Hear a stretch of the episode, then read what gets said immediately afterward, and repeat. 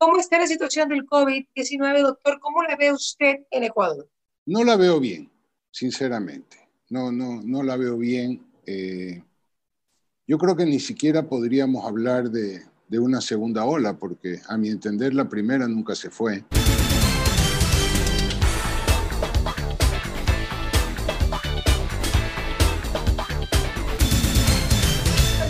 Por estar con nosotros. Le decía, porque usted ha hecho sus estudios del COVID y de otros estudios también, eh, pues un pueblo de la costa ecuatoriana. Además, fue el primer médico que me habló en un programa, no me acuerdo de qué mes del 2020, esto, de ese año tan raro, eh, sobre la posible transmisión del COVID a través de heces fecales. Doctor, bienvenido. Yo sé que es hora del almuerzo, lo siento, pero bueno, pues eh, es uno de los temas que vamos a tocar.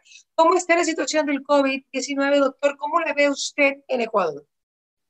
Buenos días, Mariela. Tardes, doctor. Buenas tardes. Antes que nada, un feliz año. Feliz año, eh, doctor. No la veo bien, sinceramente. No, no, no la veo bien. Eh, yo creo que ni siquiera podríamos hablar de, de una segunda ola, porque a mi entender la primera nunca se fue. Bajó un poco, pero, pero el COVID siempre estuvo entre nosotros durante todo este tiempo. Y la responsabilidad de la gente es, es impresionante. Eso es algo que, que, ya hemos visto que no va a cambiar. Eh, o por lo menos para que cambie van a tener que pasar muchas cosas. Eh, yo creo que los números todavía no reflejan la realidad de lo que pasa en nuestro país. Eh, yo no creo que tengamos 14 mil muertos por la enfermedad, yo creo que son muchos más, muchos más. Eh, entonces, esta suerte de, incertidumbre, de, no tener números reales, de permitir a medias que pasen las cosas, de tomar medidas que hasta cierto punto no tienen mucho sentido, eh, ha hecho que todavía la enfermedad esté con nosotros y que, estemos muy lejos de, poder controlarla. ¿Cuáles medidas le parece a usted que no tienen sentido y otras que podrían incorporarse, doctor? Eh, a ver, por ejemplo, eh, tomar medidas drásticas de la noche a la mañana, a mí me parece un poquito temerario. Por ejemplo, eh, se vio en la televisión, yo estoy de acuerdo que, que, las playas, los comercios eh, turísticos se cierren. Eh, obviamente eso, eso es algo que tiene que ser programado, planificado, de alguna manera compensado a los dueños de, de, restaurantes y hoteles, porque tampoco es justo que esta gente deje, deje de trabajar o deje de, de ganar dinero pero lo que sí no se puede permitir es que sea a expensas de que el contagio aumente. Entonces, este tipo de medidas debieron haber sido eh, mejor programadas, digámoslo así. Y, una vez tomadas las medidas debieron acatarse, porque eh, de nada sirve eh, que digan algo en la televisión y luego la gente hace lo que les da la gana. ¿Pero hay alguna medida específica que a usted le molesta mucho? Que le, que le parece que no, que no debió tomarse. Acuérdese que ahora las cosas se hacen, como decimos en Madaví, el llanto sobre el difunto. No se puede ni programar tanto porque pues, eh, la emergencia no lo permite. Sí, yo sé, pero a ver, si vamos a algo muy directo, a mí me parece que, que, la restricción vehicular eh, no fue una medida muy, muy pensada. Porque Eventualmente la gente va a salir de todas maneras y es preferible que la gente esté en su carro sola o con su familia muy cercana a que compartan un vehículo tres o cuatro personas de distintas familias o que usen un servicio público porque no pueden mover su carro. Entonces, esa es una medida que yo creo que fue tomada eh, a la ligera. ¿Y cuál incorporaría, doctor? Una medida que a usted le parecería efectiva para no propagar el virus. Bueno, ser más estricto y, reforzar los, las advertencias a la población. Porque mira, eh, hay, toman medidas, yo, yo siempre me acuerdo de, cuando se cayeron las torres en el año 2001, 2001 eh, inmediatamente tomaron unas medidas eh, muy rápidas, como por ejemplo, si tú entrabas a un avión con un corta uñas, te lo quitaban, ¿no? Sin embargo, dentro del avión te daban un cuchillo de metal para que comas. Entonces, sí me explico, son cosas que no tienen sentido. O eh, te, te vendían botellas de trago que son de vidrio en el duty free, con lo que tú puedes hacer un arma tranquilamente rompiéndole la, parte de abajo. Entonces, ese tipo de, situaciones catastróficas hacen que los gobiernos a veces tomen medidas que no tienen mucha, mucha lógica. Eh, pero lo más importante es la colaboración de la gente, porque medidas apropiadas como el no permitir las reuniones públicas de más de un número de personas, etcétera, eh, simplemente son ignoradas por la gente. Tú viste, tú viste en la televisión esto que pasó en la famosa calle 8. Eh, y luego en la misma calle, a pesar de las sanciones, eh, hicieron una reunión para un bingo o algo así. Lo mismo pasa en Quito y asumo que lo mismo ha de pasar en las ciudades grandes del país. Como igual pasa en Estados Unidos y en Europa. O sea, tampoco, es que, tampoco es que tenemos que que decir que nuestra gente no colabora, porque en realidad nadie en el mundo colabora y por eso, por eso es que estamos como estamos. Ahora, doctor, ¿cómo lo ve? ¿Cómo lo ve ahora el COVID en el 2021? ¿Lo ve que, que se hablan de varias cepas, que ya viene la cepa de África, que ya llegó, o sea, o sea, más o menos así como, es casi un chiste que por dónde está, que, ¿cómo lo ve? ¿Cómo, cómo, cómo ve el virus este 2021? ¿Cómo podría usted no digamos que sea un pitonizo, pero, pero sí decir cómo, lo ve, se va a debilitar. Los virus cambian, los virus tienen sus mutaciones. Sí. Eso es algo que ustedes los científicos lo saben. Todos los virus del mundo tienen mutaciones y tienen sus variantes. El COVID no es el único, ¿ok? Pero también es cierto que el virus, los virus con el, con el tiempo se van debilitando.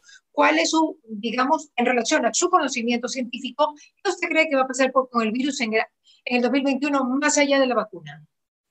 Bueno, lo que pasa es que la vacuna sí va a ser un parteaguas, creo yo, cuando se la pueda administrar en forma masiva y para eso nos vamos a tardar en el mejor de los casos todo este año. O me refiero a todo el 2021. Eh, el virus no se está debilitando. Ya. Por el contrario, aparecen cepas nuevas que si bien no son más graves, son más contagiosas. Entonces, eh, pone en riesgo a un mayor número de la población. Entonces, eh, si tú te fijas en los datos y en las estadísticas mundiales, todos los días hay más casos de, coronavirus en el mundo. Ahorita ya creo que andamos cerca de 700 mil casos diarios, cuando en agosto había 30 mil. Entonces, eh, todavía ni siquiera es que hemos bajado de la primera ola, peor en pensar en la segunda. Eh, virus como este se ha ido reforzando con los meses y con el tiempo. ¿La influenza? Sí, yo, yo, diría que no. Yo diría ¿El VIH? No.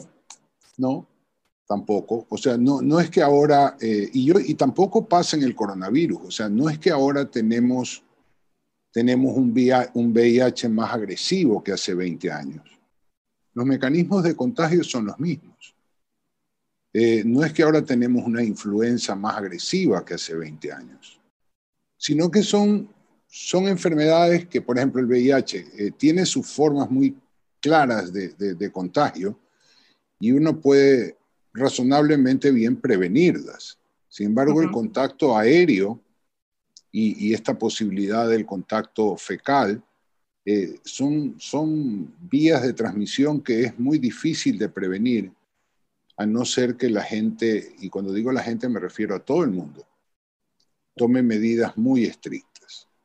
Fíjate que incluso, incluso en, países altamente desarrollados, eh, los gobiernos y la policía simplemente no pueden, no pueden, no pueden. Es, es una cosa, no sé si sea generacional, no sé si sea que el mundo se acostumbró a vivir a su libre albedrío y hacer lo que le da la gana y no entienden ahorita que que, no, no, no, podemos hacer lo que nos da la gana, que tenemos que por un tiempo y por un tiempo razonable eh, parar todo, o si no, esto no se va a ir nunca. Doctor, ¿por qué razón el virus se hizo más contagioso y menos letal? ¿Será que el virus quiere, quiere vivir y no matar a la persona? O sea, el virus puede ser tan inteligente que dice, pucha, mejor hago esto, ¿no? Quiero estar en todos los lugares sin matar para que, para, para yo tener también opción a vivir. Estoy pensando como virus. Bueno, no, no, no, y, piensas muy bien. Todos los microorganismos tienen en su código genético eh, el principio de supervivencia. O sea, muy pocos agentes muy pocos microorganismos, agentes patógenos, son tan, tan agresivos que matan a toda la población infectada o al 80% de la población. Y eso a la larga hace que el virus se muera porque ya no tiene, no tiene ¿Dónde ir? Donde ir. Eso pasa con el ébola, por ejemplo. El ébola cuando entra en una población es tan agresivo que mata al 80% de la gente y se autolimita pero la mayoría de los virus, bacterias y parásitos no son así. Ellos necesitan del ser humano para poder reproducirse y por lo tanto tienen, como te digo, en su código genético, tienen eh, la información necesaria para no matar suficiente gente y así poder sobrevivir. Eh, la mortalidad, eh, en realidad, si te pones a ver en números, la mortalidad del COVID no es muy alta. Sí, existe eh, aproximadamente, como te decía, unas 90 millones de personas infectadas en el mundo y hay un poco más de 2 millones de muertos. O sea, no, no es una mortalidad extremadamente alta. El problema, el problema es la saturación que una gran cantidad de gente infectada al mismo tiempo produce en los sistemas de salud. Y, y no estoy hablando de Ecuador, estoy hablando de Italia y Estados Unidos, que sí, sí uno no esperaría que eso suceda. Yo ni, ni en las pesadillas más terribles me hubiera podido imaginar que en California las ambulancias decidan a quién le salvan la vida y a quién no. O que lo que pasó en Italia al principio, en que los médicos tenían que decidir a quién intubaban y a quién no. Entonces, esos son escenarios dantescos que uno no hubiera esperado que esto llegue a suceder en países de alta tecnología. Y sin embargo está sucediendo. Entonces, eh, la gran cantidad de gente infectada, más que la mortalidad, satura los sistemas hospitalarios y eso hace que gente que no debía morirse se muera. Se muera porque no, simplemente porque no tienen acceso a una atención médica adecuada. Ese es el problema del, coronavirus. Hay una mezcla eh, en el coronavirus de, digamos que de, conocimiento científico y base científica y de sabiduría popular, doctor Del Bruto. Y usted que es un hombre que le encanta estar pues con la gente de, de los pueblos de la costa, que es un hombre muy social, con conciencia social, que es tan importante en el mundo, la conciencia social, señores, eh, pues usted me va a decir que que habría que tomar en cuenta de alguna manera toda esta sabiduría popular que se está incorporando en la cura del virus. Eh, ¿O usted no quiere, no cree, como la mayoría de los médicos, a rajatabla en que no? ¿De qué, ¿De qué estamos hablando cuando mencionas sabiduría popular? De tantas cosas, doctor. ¿Para qué usted me va a hacer nombrar? Porque después me bajan en YouTube no, no me dejan subir pues videos donde yo los nombro, porque me bajan inmediatamente. Entonces ya pensemos todo lo que se ha venido hablando. Eh, hay varias cosas que la gente pues se, está medicando cada 20 días, dos, o, o, bueno, los famosos BAOS, que eso, eso sí es verdad, porque, porque un, digamos que, que una, un, un, un, vaho de 70 grados, pues te mata cualquier cosa por dentro, ¿no? De hecho, me acuerdo que el doctor Guevara, cuando en marzo que lo entrevisté, ¿sabe lo que me dijo? Cualquier cosa, coge una secadora de pelo y rocíate la secadora por todo el cuerpo y se va. Son cosas que son prácticas, doctor del Bruto, y que uno dice, es cierto. Y a veces cuando hay, han habido ocasiones que no me puedo bañar porque no me puedo bañar por alguna yo cojo mi secador de pelo y por todo el cuerpo. Pero no podemos descartar esa sabiduría popular, que yo creo que de alguna manera sí ayuda. A ver, eh, te voy a contestar de esta manera y después lo conversamos. Pero, no me va a dar mucho. Hay una, una frase muy conocida en epidemiología, eh, dicha por un epidemiólogo estadounidense de alrededor de 1950, apellido Denning, que decía, en Dios confiamos, pero a los demás les pedimos datos. ¿Le pedimos datos? Datos, información. ¿Eso qué, quiere decir? Nosotros no podemos, desde el punto de vista formal, eh, basar nuestras prácticas de tratamiento en procedimientos o medicinas que no están científicamente demostradas, lo cual no quiere decir que no funcionen. O sea, yo soy muy abierto a, todo y, y, yo sí creo que en la medida que esté demostrado que no haga daño, esos medicamentos o esas intervenciones eh, pueden servir. De hecho, la humanidad sobrevivió siglos sin medicinas. Y ahí estamos y no nos hemos extinguido. Obviamente, obviamente... Eh, pero, pero, pero, digamos que el tiempo de vida era muy, muy, muy... Por supuesto, la expectativa de vida. La expectativa de vida. Todo eso, sí, sí. Era de 40 años, ahora es de 80. Sí, también... Gracias a la medicina, señores. Gracias, a las vacunas, señores. A ver, Mariela, la, medicina le ha dado a la humanidad el regalo más grande que se le ha podido dar, que es en 100 años doblar la expectativa de vida. Eso no lo ha hecho nadie. Y eso ha sido gracias a la medicina y a los avances. También te voy a mencionar otro, otra frase famosa en epidemiología que dice que la ausencia de evidencia no quiere decir evidencia de ausencia podría parecer un trabalenguas, pero en otras, en otras palabras esto significa que el no tener evidencia de algo no significa que hay evidencia de que eso no funciona. Simplemente significa que no hay los estudios apropiados para eh, demostrar que esa intervención, por llamarla así, que es pasar desde el secador de pelo, ortigarse, lo que tú quieras, ¿ya? funciona o no funciona. Y ahora estamos en una, ahora sí, segunda ola de otro medicamento que supuestamente tiene eficacia.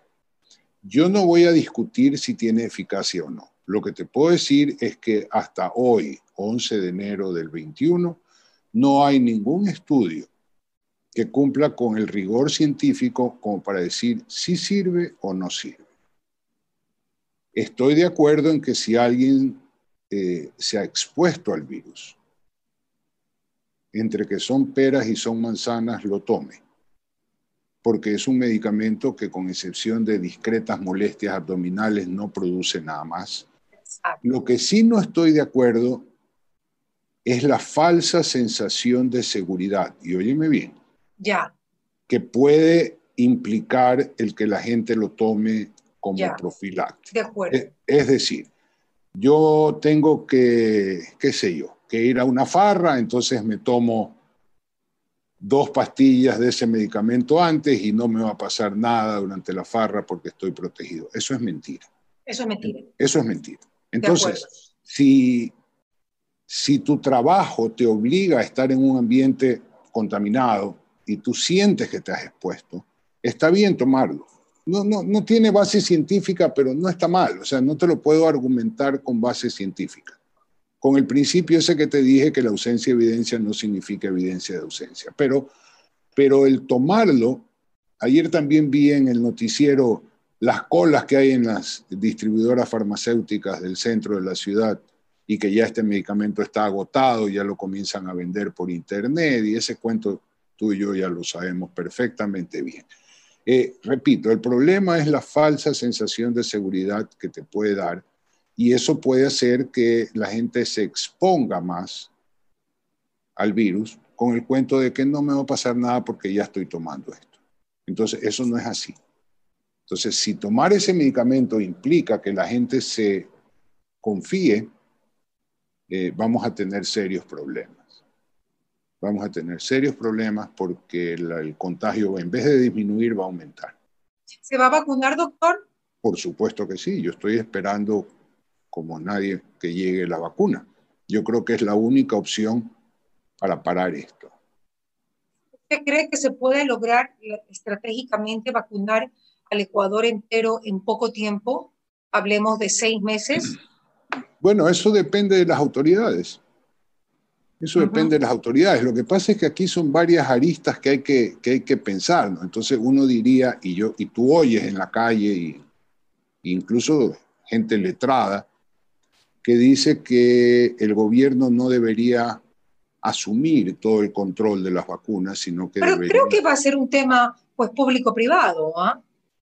Hasta donde yo sé, no, puede ser que cambie, pero sí pero uno, uno se puede quejar y, no es que yo no es que esté a favor de que el gobierno monopolice la compra de vacunas, porque físicamente va a ser muy difícil, por no decir imposible, que lo haga. El problema, imagínate que mañana se abre al público. Entonces cualquier empresa pueda importar vacunas y cualquier empresa pueda vacunar a la gente. Dime, en este escenario de nuestro querido país amazónico, este, ¿qué te va a garantizar? Que la vacuna que te están poniendo en la tienda de la esquina sea una vacuna verídica, no falsificada. Yo lo que tengo entendido es que la importación sí sería gubernamental, pero luego la aplicación podría ser un tema público-privado. Eso es lo que yo tengo entendido. Es que es lo mismo, ahí viene el problema, porque en ese interín por favor, están falsificando pruebas de PCR. Ah, sí. Entonces, si un tipo es capaz sí, sí. de venderte una prueba de PCR falsa y peor el otro que la compra, porque ahí hay corrupción, pues, ¿no? Entonces, dime, dime por qué razón alguien no va a coger un frasquito, si te falsifican una entrada para el estadio, alguien no va a coger un frasquito, le va a poner la, etiqueta de Oxford o de AstraZeneca o de Pfizer o lo que tú quieras va a poner agua destilada y te dice que esa es la vacuna. Pero se va a garantizar, yo creo que las básicas para que realmente tengamos una, una, vacuna segura. Me imagino que se estará pensando en ello. Yo, yo espero, y esa es la razón por la que el gobierno ha decidido que la vacunación debe ser controlada. ¿Qué es lo que pasa en Estados Unidos, por lo menos ahorita? Ahorita la, la vacunación en Estados Unidos está a cargo de, los sistemas de salud gubernamentales y ellos son los que distribuyen a los hospitales y, los hospitales son los que la ponen, pero bajo supervisión directa de los sistemas de salud estatales. Entonces, esto es como, como, como una paradoja, porque al mismo tiempo yo sí quisiera que empresas privadas traigan la vacuna, pero una vez que eso pase, podríamos llegar a lo que siempre ha pasado en este país, a la falsificación, al negocio chueco, a la reventa. ¿Sí me explico? Y el rato claro, se, deja una puerta abierta. Por supuesto. Claro, se deja una puerta abierta. Ahora, Pero, ajá, en, en, en números reales, nosotros estamos bien por detrás de muchos países de Latinoamérica. Fíjate que nosotros cuando digo nosotros me refiero al gobierno, ¿no? aunque obviamente yo no soy parte de él, pero eh, el gobierno ecuatoriano eh, dice que va a traer 50 mil dosis recién, ahora a fin de mes. Eso implica 25 mil personas. 25 mil personas no es nada, nada. Claro, porque son dos dosis, ¿no? Por eso, 25 mil personas no es nada. O sea, con eso ni siquiera cubres a los médicos de primera línea porque nosotros hablamos Guayaquil, Quito, Puerto Viejo, pero también están Napo, Pastaza y, y, Bolívar, y sí me explico, y una serie de provincias. Entonces, pero tengo entendido que van a seguir habiendo las importaciones para que se pueda seguir vacunando masivamente. Un dato interesante que está pasando en Inglaterra, doctor, en relación a la vacunación, es que se acuerda que se hablaba de cómo se va a vacunar, ¿cierto? ¿Cómo se va a hacer? ¿Cómo se va a hacer? Porque hay otro, porque cómo, cómo llevar la vacuna a, ciertos lugares. En Inglaterra abrieron el, estado, el estadio de Wimbledon, que usted sabe que es un estadio icónico de Londres, y pues eh, allí están vacunando, en un estadio. Que es para 100.000 personas, o sea, uno de los estadios más famosos del mundo, con una capacidad increíble, pues es como que aquí estuvieran vacunando en el estadio de Barcelona, así, porque es un estadio muy doble de Barcelona. Entonces, ¿a qué voy? Que en Inglaterra, que es un país totalmente, pues, eh, de primer mundo, están llegando a esas instancias con carpas y tal para poder cubrir a la población. ¿Por qué no lo haríamos aquí? Porque te aseguro que el rato, es que es la idiosincrasia de la gente, o sea, el rato que abren, digamos, el Estadio Barcelona, y ponen ahí a, ¿cuántos puestos de vacunación entrarán en la cancha? Mil, digamos, mil puestos de vacunación en una cancha y obviamente la cola para entrar. Es que dejo de llamarme Oscar del Bruto donde no haya revendedores afuera con los frascos de la vacuna. Ese va a ser el problema. ¿Qué problema? Entonces, habría que haber una forma. tiene que, haber, Sí, tiene que haber una forma que yo no la sé, este, pero nuestra idiosincrasia no es la misma, definitivamente. definitivamente. Entonces, el gobierno tiene que cuidarse mucho. Yo creo que en este momento, claro, el Ministerio de Salud pues está, tiene que estar en todas, ¿no? Y muy pendiente de absolutamente todo, porque también estamos hablando de la conservación de las vacunas, porque no sabemos si van a llegar congeladas, que es lo que tengo entendido, sobre todo la de Pfizer. No, tiene que llegar, tiene, es más, no, no, no es que tiene que llegar, tiene que llegar y mantenerse en cadena de frío. Entonces, desde ese punto de vista, yo se hubiera preferido que el gobierno negocie con una vacuna que no necesite una cadena de frío tan estricta como la de Pfizer por ejemplo, la de AstraZeneca. Si me explico? Son, son vacunas eh, mucho más fáciles de transportar, de manejar.